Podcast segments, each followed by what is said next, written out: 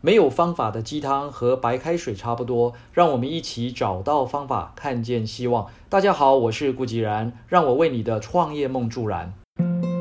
上一集《晨间小语》中，我们提到有钱人想的和你不一样的作者哈弗艾克，从父亲的有钱牌友那边得到启发，他重新审视自己过去的许多想法，并且改变自己的思考方式。然后在自己最有兴趣的健身和运动事务上借来两千美元，创立了一间健身用品店。按照有钱人的思考方式重新出发，靠着自己对健身和运动的热爱，哈弗艾克先生察觉到健身用品市场趋势，并且精准抓住市场的切入时间点，让他在开店后仅仅六周就赚了一万一千美元。两年半后，开了十家的健身用品店，最后并且被 H.J. Hans 食品公司买下了一半的股权，一举获得一百六十万美元，成为他所期待的百万富翁，并且正式将这套心法撰写成《快速致富 Speed Wealth》一书。我想，应该有不少人也都知晓哈弗艾克先生的故事。在他追求财富的过程中，到底有哪些地方和我们一般人想的不一样呢？日前，我们全家人啊到了一间很有名的北港肉羹店用餐，店内墙壁上挂了一副对句啊，非常有意思：一等二靠三落空，一想二做三成功。这句话正如同每一次哈佛艾克先生被问到你是怎样变有钱的，是怎样有更多的钱。这时候啊，他总会告诉对方去赚啊。很多时候啊，无法致富的人总是在想怎样变有钱，而致富的人不是不想变有钱，他们却花更多的时间去想问题。什么问题？就是市场上还未被满足解决的问题。同样是在逛街，很多人是在闲逛或是消磨时间，致富的人却在观察每家商店的服务与商品的时候啊。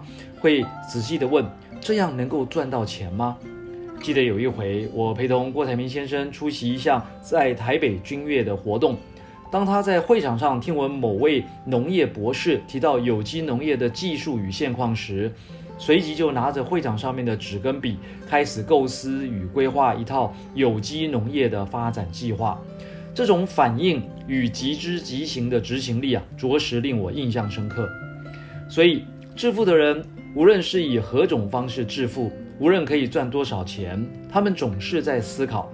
工作的时候思考，休闲的时候也思考，出席任何活动的时候同样在思考，脑袋一刻也没有闲着。无法致富的人，享受非常充裕的时间，却不太会去认真思考，所以时间往往多到可以因为一斤白菜多花了一块钱而气恼不已。却不会为虚度一天在牌桌上、电视上而心痛。为什么如何变有钱不重要呢？因为变有钱的本身充满了太多的不确定和投机心理。变的过程或是变的条件，往往都不在我们的掌握之中。这就好比你可以去买一张乐透彩，但是你无法确知这张乐透彩是否中奖一样。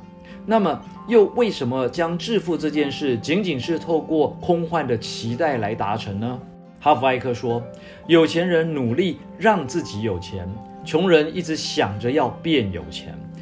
很多时候，无法致富的人是因为他们没有好好的、认真的去思考过自己想要什么；而致富的人，因为他的念头目标很清楚，不会只是去想要变有钱，他们会致力于让自己更富有。”或许是从一份有限的薪水开始，在努力让自己有钱的驱动下，会毫不保留地先贡献自己。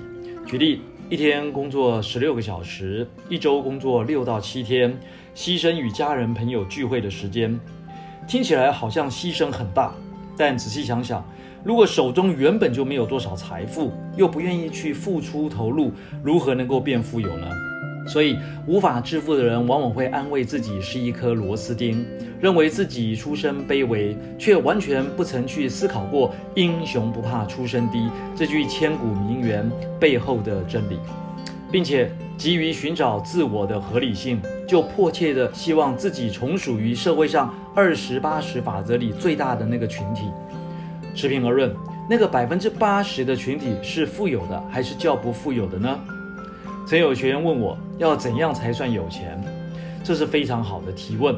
我们不必成为像是李嘉诚或郭台铭这样的首富。记得年轻的时候啊，刚刚结婚不久，有一次我与那人讨论到收入的问题，我这个非常自信的说，等我月收入超过新台币十万元的时候啊，你就可以不必上班了，好不好啊？传统的大男人思维，那人呢却只是笑了笑，没有说任何话。好面子的我这下急了。那么月收入超过二十万呢？这样总可以了吧？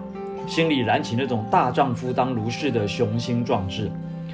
这时那人啊轻轻地哼了一声，看着我说：“不是多少钱的问题，重要的是我们可以一起打拼。将来到餐厅吃饭的时候，不必看价目表，想吃什么就吃什么，这样的财富满足就可以了。”从那一刻开始啊。我才领悟到什么叫做财富满足。